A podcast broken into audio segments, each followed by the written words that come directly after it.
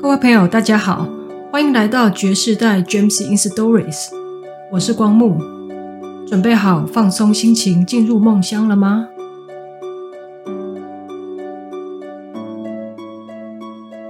阿公说床边故事：神树的由来。大榕树张开大大的手臂，遮住了热烘烘的太阳。天气真的很热，气象局都发出了高温特报，温度会超过三十七度哦。村里的人只要天气一热，就会跑到它的树荫底下来了。每一个来到树下的人都惊讶地说：“不可思议，竟然有这么大的榕树！”是呀，我的胡须呀，长呀长的，一碰到地呀。它就变成另一只树干，就越来越宽，越来越高，也越来越大。有人说，大树底下就有文化，真的耶！人们来到了树底下，除了惊讶于榕树的大，更惊讶树底下的凉。外面三十几度，树底下就只有二十几度，差了将近十度哦。加上凉风徐徐，来过一次就爱上了这里。白天工作，中午啊就来树下打瞌睡，傍晚哦又会来这里乘凉聊天，有时候还会吵架，还会打架嘞。村里的很多很多的事都是在大树下决定的。有人建议哦，在树底下做几张桌子，水泥的啦，方便泡茶啦、下棋啦。马上就有人反对，说这样会破坏了风水。这里是烘炉地呀，红炉地呀，这里是龙穴。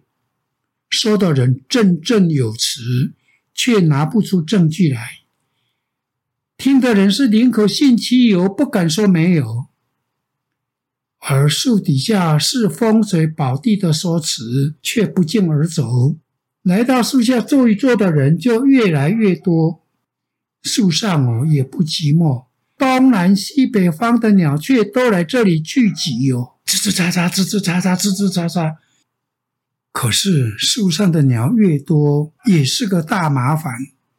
小鸟到处便便呐，睡午觉的鸟大半砰一下就掉入它正在打呼的嘴巴，睡着的人也不知道是便便，梦中啊以为是花生，搞搞搞搞搞，嚼一嚼。吃下去了，正在泡茶的，砰一响落入杯子里，还以为买到是不一样的茶呢。树爷爷哟，看在眼里，知道再不改善了，大浩劫就要发生了。网子啊，弹弓啊，尤其是强力手电筒一照，小鸟就忙了，可能让小鸟们就任人宰割了。于是啊，榕树爷爷就告诉小鸟们。要便便哦，可以到另一边去呀。那边是在开垦中，人们不会去。小鸟们听了，有的同意，有的就不以为然，还呛榕树爷爷：“为什么爷爷只偏袒人们，不知道照顾我们小鸟呢？”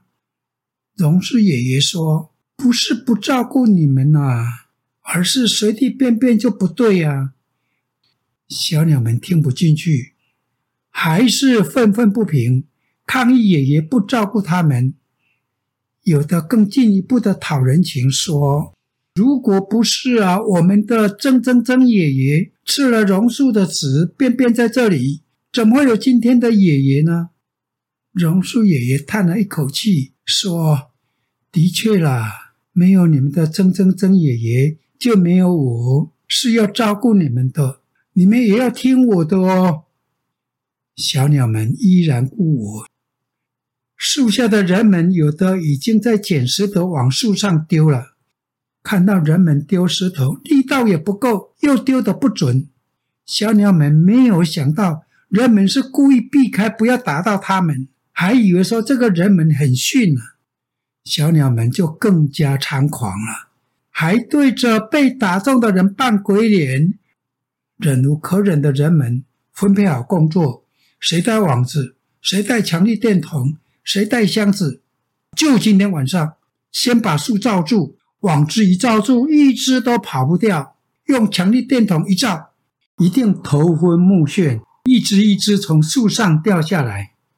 人们连树都不用爬，就在地上捡啊捡啊，一只都不剩的抓光抓光，一只都不剩的送到烧烤店去。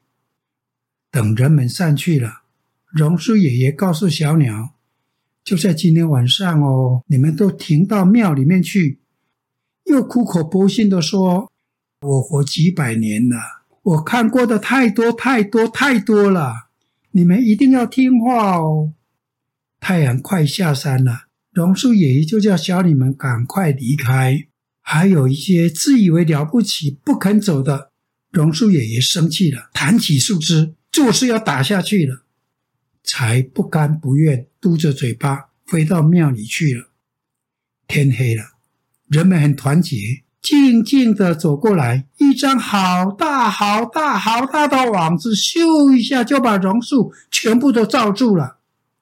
手电筒一起亮了，把树照得像白天一样。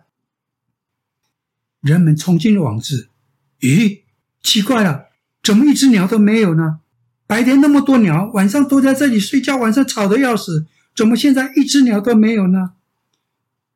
人们吓坏了。有的合十拜拜，有的跪在地上，一面磕头，一面责备着自己。人们又膜拜了一下，把网收好，抱头鼠窜，落荒而逃。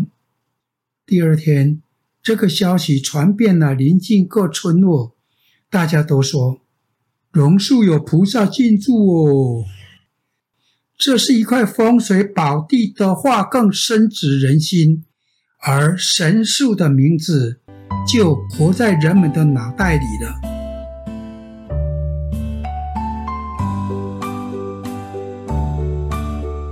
谢谢大家收听这集的《阿公说床边故事》，我是觉世代 Gems in Stories 的光木，祝大家晚安，拜拜。Thank you.